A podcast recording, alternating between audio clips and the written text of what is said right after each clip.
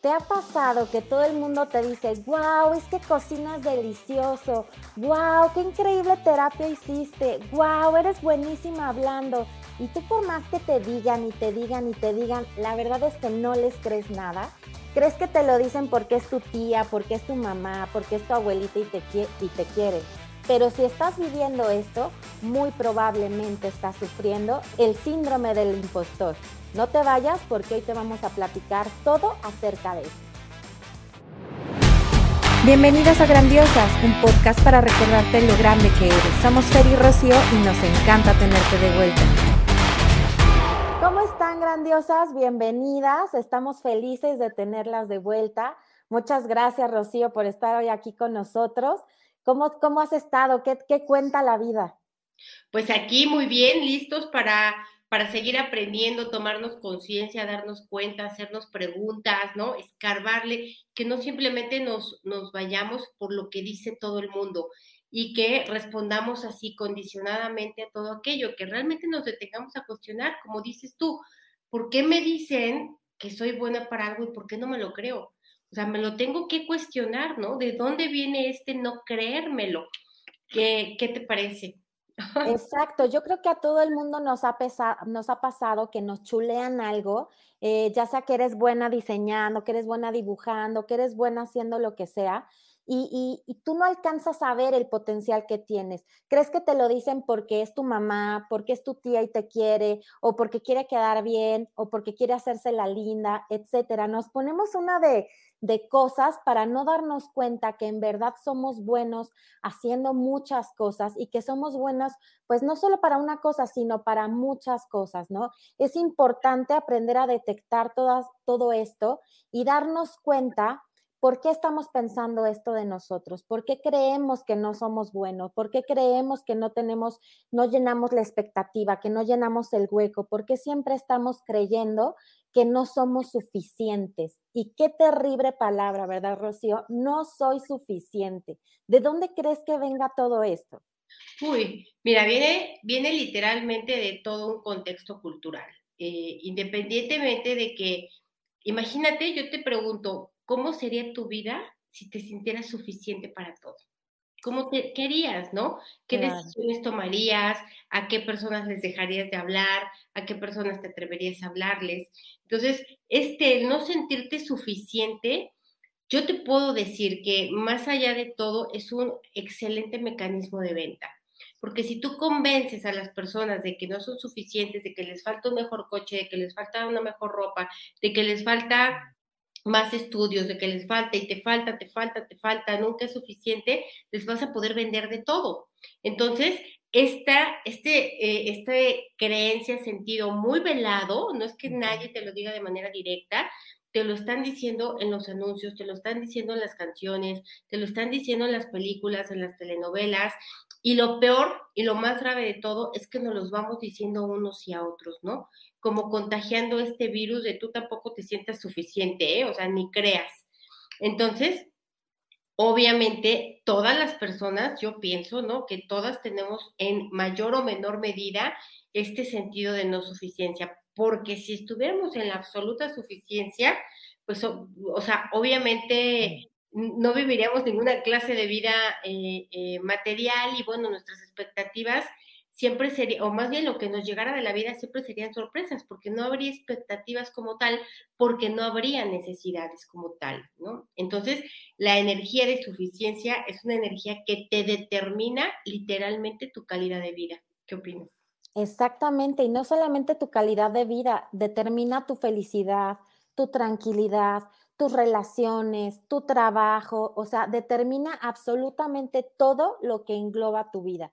Y esto del síndrome del impostor es realmente un fenómeno psicológico por el que creemos y nos llenamos de pensamientos negativos, de que no somos lo suficientemente inteligentes, no somos lo suficientemente bonitos, capaces, creativos, inteligentes, y así me puedo seguir cinco horas de capítulo poniendo más y más adjetivos. Y, y, y el más importante es que no somos suficientes. ¿Y por qué pensamos que no somos suficientes? Muchas cosas seguramente vendrán de los condicionamientos, como bien lo dijiste, que nos van insertando desde que nacemos prácticamente en medios televisivos, porque es, como lo dices, una excelente arma de venta, pero desgraciadamente también venimos cargando todo esto de nuestros padres, de nuestros abuelos y de nosotros mismos al compararnos con otras personas. Si, te compara, empiezas a poner tu base de comparación muy alto, entonces ya estuvo que nunca, si me comparo con Einstein, pues por supuesto que nunca voy a ser lo suficientemente inteligente. ¿Por qué? Porque me puse una, como decimos en México, una vara muy alta. Entonces es importante empezar desde la neutralidad, desde la neutralidad. ¿Qué tan inteligente soy yo conmigo? Hoy, ¿qué tan inteligente soy más que el día de ayer conmigo misma? O sea, empezarnos a medir con nosotros mismos va a reducir muchísimo este sentirnos incapaces, insuficientes, eh, faltos de, pues, de todo lo que queremos, deseamos y necesitamos. ¿Y qué consejos podemos empezar a dar, Rocío, para para sentirnos, para creérnosla, para sentirnos suficiente, para ser suficiente y para ser todos nosotros suficiente. Mira, yo creo que el primer consejo es poner atención y darte cuenta.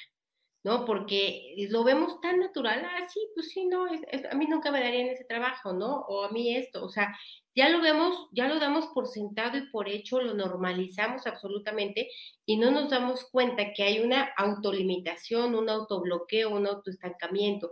Entonces es primero es darte cuenta, a ver, eh, ¿por qué me siento así? ¿Por qué si me dicen que esto está muy bueno y yo siento que no?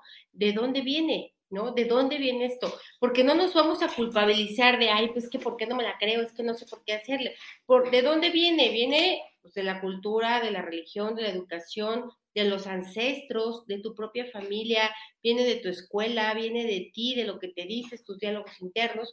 Entonces, al que te des, el hecho de que te des cuenta y te cuestiones, de dónde viene esta sensación de no suficiencia y que empieces simplemente, yo, yo creo mucho en, ya sabes que el inconsciente se graba repitiendo, ¿no? El, el mero hecho de decir todo el tiempo, soy suficiente, soy suficiente para este trabajo, tal vez no soy suficiente en este momento para dirigir la economía de México. Bueno, ni en este ni en otro, yo creo, ¿no? Pero bueno, ¿Por qué? Pues porque no es mi área, porque no es mi especialidad, pero eso no tiene nada de malo, eso no me disminuye como persona, pero sí soy suficiente para otras cosas que están dentro de mis competencias. Entonces, desligarlo, el sentirte suficiente del tener valor, porque se, se mezcla, pero no es lo mismo. Ese serían para mí mis primeros consejos, ¿no? Darte cuenta, uno, cuestionarte, repetirte todo el tiempo, soy suficiente, soy suficiente perdón, pero por el hecho de no sentirte suficiente es que aguantamos trastadas de otras personas. Por eso, simplemente por eso, porque aceptamos personas que ni queremos en nuestra vida, que ni nos llenan, que ni nos traen ninguna clase de gratificación y las dejamos aquí porque pensamos que no puede llegar nadie mejor. Entonces, em, tendría que ser este un proyecto de vida que convencerte como sea, aunque se haga rotazos, pero convencerte de que eres suficiente porque en la medida en la que lo vas logrando, no es que des un salto cuántico, sino que vas siendo en escaloncitos, en la medida en la que lo vas logrando, tu vida va cambiando, por supuesto, por supuesto. ¿Tú qué consejos darías, Fer? Bueno, pues hay muchísimos, pero yo creo que uno, y que también ya lo hemos dado en, en algunos capítulos, es empieza a ver quién quieres ser. ¿Quién quieres ser el día de mañana? ¿Quién, ¿Cómo te quieres dibujar? ¿Cómo quieres tu futuro? cómo te quieres ver, cómo te quieres sentir, en dónde quieres trabajar o cuánto quieres ganar, pero sin, pero sin tapujos, es decir, o sea, vete con todo. Puedes hacer una carta privada en la que tú te escribas a ti misma cómo te gustaría ser, cómo te gustaría vestirte, qué auto te gustaría manejar, eh, cómo te gustaría que te vieran tus amigos, cómo te gustaría que te viera tu familia, etcétera. Puedes hacerla tan larga y tan extensa como tú quieras y ponlo como un objetivo. Y cada que sientas que te estás desviando de eso, vuelve a alinearte, vuelve a alinearte y como ya saben, también en el canal tenemos muchísimos audios de autoestima, eh, tenemos ya también meditaciones. El día de hoy subimos eh, meditaciones para regenerar, reprogramar y rejuvenecer tu cuerpo, que también son buenísimas. ¿Por qué? Porque si nosotros nos sentimos bonitos, nos sentimos hermosos, nos sentimos capaces, nos sentimos amados, nos sentimos, etcétera, eso es lo que vamos a empezar a proyectar. Y vas a empezar a cambiar tú pero va a cambiar absolutamente todo a tu alrededor, ¿verdad, Rocío? Así es. Finalmente tenemos que recordar que somos cuerpo, que somos mente, que somos espíritu y que tenemos que eh, cuidar estos tres aspectos de nuestro ser. No podemos eliminar ninguno. No puedo hacer como que mi cuerpo no importa y no, no, no vale y no esto, porque no es cierto, es con lo que me presento al mundo. Si no tuviera yo cuerpo, nadie me conocería, ¿no? Entonces, es la manera en la que yo me presento al mundo y en la que les estoy comunicando qué hay en mí. Claro, no quiere decir que todas las artistas que se ven espectaculares es porque están super, superadas y tienen alta conciencia, no, pero finalmente te, van, te va diciendo qué es lo que es importante para mí, ¿no? En, a qué dedico mi tiempo, eh, qué pienso yo de mí mismo, etcétera. Entonces, cuidar estos tres aspectos y si lo importante no es si está o no el síndrome del impostor. Lo importante es detectar que lo hay y que tú lo tienes que ver como objetivo. Ok, si no me creo buena, voy a, ¿qué puedo hacer para sentirme buena para esto? ¿O qué puedo hacer para sentirme suficiente para esto? Porque realmente luego te das cuenta que ni siquiera tiene una respuesta a esa pregunta, ¿no? Pues, ¿qué puedo hacer? No puedo hacer nada. Eh, entonces, no, es una interpretación de mi parte. Y bueno, pues también otra opción sería hacer toda clase de fortalecimientos cuánticos que resultan una herramienta muy rápida para poder hacer y ejecutar estos cambios a nivel mental.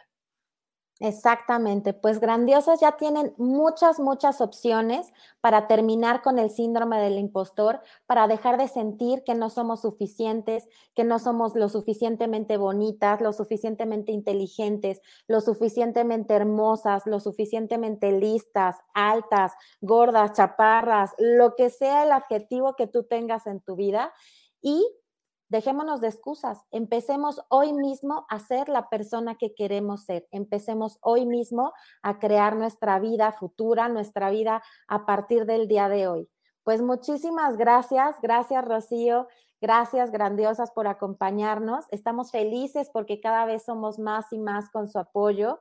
Este, ayúdanos a seguir esparciendo esta semillita, a seguir sembrando amor, tranquilidad, conciencia, felicidad y, sobre todo amor propio. Nos encanta que estén con nosotros, ayúdenos con sus likes, campanita, todo lo que ustedes ya saben y les damos muchísimas gracias por estar hoy aquí con nosotras. Gracias. En la siguiente nos vemos, bye. Bye.